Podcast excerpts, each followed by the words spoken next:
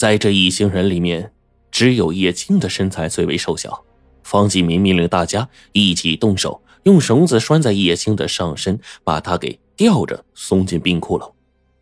刚往下送了一半，顾文涛突然发现不对劲，忙喊了一声：“嫂子，小心！”阿布和方继民急忙停下了放绳的动作。叶青也茫然的抬起头来问：“怎么了？”顾文涛有些犹豫，指了指叶青身下的冰层，说：“你们看，这些冰层的颜色好像有点奇怪呀。”冰层晶莹透明，看上去没什么异常，但是经过顾文涛一提醒，大家再仔细一看，发现这冰层中隐隐透着一丝清幽的光，好像被人用淡青色的颜料染过一般。老大，这冰层肯定有鬼呀！顾文涛转脸向着方启民，然后说：“刚才雷猛的离奇死亡，很可能和这冰层有关。”方启民一脸茫然的问：“怎么讲？”“嗯，我听说呀，有一种古老的蛊毒，叫做冰蚕天水。这种毒啊，融化在水里，水就会变成淡青色，要不仔细看，你都看不出来。”呃，人要是喝着这种水的话，或者皮肤有伤口沾上一丁点马上就会中毒，全身冻僵而死。方继民将信将疑的看着顾文涛说：“以前不知道，现在才发现，你小子懂得还不少呢呀。”方继民虽然没有全信顾文涛的话，但是他觉得这雪山之中什么样的怪事啊都有可能发生，还是小心为妙。于是他提醒着叶青说。你小心点啊，别被冰珠啊划破了皮肤。方继民说这话的时候，一旁的阿布若有所思的看了一眼顾文涛，又看了一眼叶青，眼中闪过一丝不易察觉的笑意。叶青小心翼翼的钻进了冰柱丛里面，一点点向红色背包移动。大约过了一支烟的功夫，终于能够够到了这个背包上的袋子。这个时候，众人才稍稍松了口气。叶星吃力的将背包拽到自己的身前，缓缓爬出了冰柱丛。就在他马上就要全身而退的时候，他突然发现了什么奇怪的东西，整个人一下子就僵住了。方继民看出了叶青异常的表现，忙问：“叶青，你怎么了？”叶青好像被什么东西给吓呆了。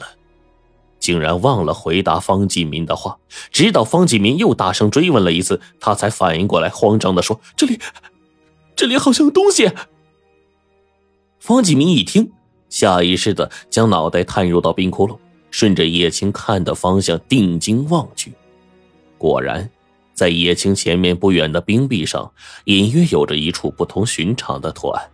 再仔细看看，那个图案竟然是一道圆形的石门。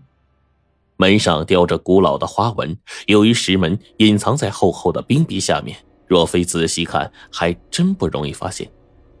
方继民认定这很可能是藏宝的洞口，这一发现，喜得他差点狂笑了出来。那么，传说中洞口在山顶的，那怎么会在这儿呢？原来呀，洞口本来是开在山顶的。但是经过几百年山上不断的积雪，冰层逐年的增厚，到现在已经厚达四五十米了，洞口的位置自然就下降了。看到洞口，方继民是暗暗的庆幸，幸好雷猛不偏不倚的失足掉到了这儿，自己又坚持要找回雷猛的背包，否则的话，真不知道何时才能发现这个洞啊！方继民相信，这不只是一个巧合，而是天意。是冥冥之中，老天有意让他发这笔横财。既然发现了藏宝洞口，就得马上行动。方继民立马指挥顾文涛和自己一起顺着绳索爬进了冰窟。顾文涛的身上带着野外作业用的便携式的电钻，非常专业的在冰窟窿上打了几十个钻眼，然后往每个钻眼里面放了一个雷管，做好了炸开这片冰壁的准备。叶青毕竟是女人，天生胆小。她对冰壁后那道石门似乎存在着本能的恐惧。她呆呆的望着石门上的古老花纹，眼中掠过一丝恐惧。这一切都被居高临下守在洞窟外的阿布给看在眼里。他的眼神中又一次的流露出了不易察觉的笑意。约莫过了一个小时，雷管安装完毕，方继民把导火索装在了电击发装置上，设置好引爆时间，然后顺着绳索爬出了冰窟，指挥大家在山下的安全地带撤退。又过了一个小时，大家安全的撤到了半山腰附近。这个时候，身后轰隆一声惊天动地的巨响，爆炸声在空旷的山谷中回荡，如同天被炸裂了一般，令人胆战心惊。众人抬头望去，只见天空被炸飞的冰雪染得白茫茫的一片，碎冰块落地同时发出噼啪的如同擂鼓声音，声势十分的吓人。如此过了几分钟，周围才渐渐的安静。众人向着冰窟窿爬去，他们踩在被炸的冰屑碎面，一步一滑，更加艰难的向上攀爬。花了近一个小时，才爬到了那个冰窟附近。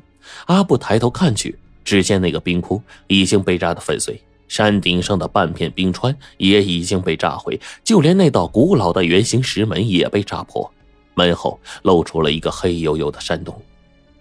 方启民小心翼翼地探头往里面看，只见洞内有石阶，笔直向下通往山体的内部，里面黑咕隆咚的，什么都看不清。方继民知道这下面有厉害的机关。他呀不肯先冒险，而是让顾文涛戴上了矿灯帽，率先进去探路。顾文涛这胆子也是够大的，毫不犹豫地戴上了矿灯帽，一猫腰就钻了进去。洞里多年闭塞，一股腐朽的霉味扑面而来，呛得人喘不过气来。顾文涛用手遮鼻，一步一步小心翼翼地踏着台阶向下走去。一共走了九十九级台阶，便顺利地来到了洞穴的底部。底部像是一个大型会议厅的中心，里面空无一物，既没有机关暗器，更没有什么传说中的宝藏，只是山壁四周雕刻着一些神秘而邪门的花纹。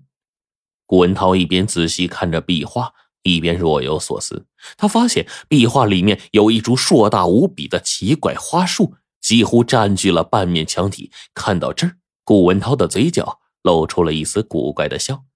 顾文涛摘下了矿灯，朝着洞口晃了晃，又大喊了一声：“老大，我到下面了！”洞口外的方继民看到了灯光信号，又听到了顾文涛的喊声，才放心的戴上了矿灯帽，带着阿布和叶青钻到了洞穴里面。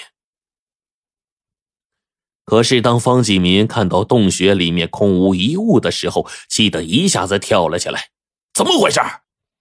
怎么只有壁画？”我黄金珍宝呢？老大，别着急。顾文涛拍了拍方继民的肩头，然后说：“如果我没猜错的话，这里应该是藏宝库的外室，宝物肯定有，只不过呀，呃，都在内室里放着呢。什么外室内室的？你小子瞎说他妈什么呢？”方继民有些不耐烦了。你你看这个图案。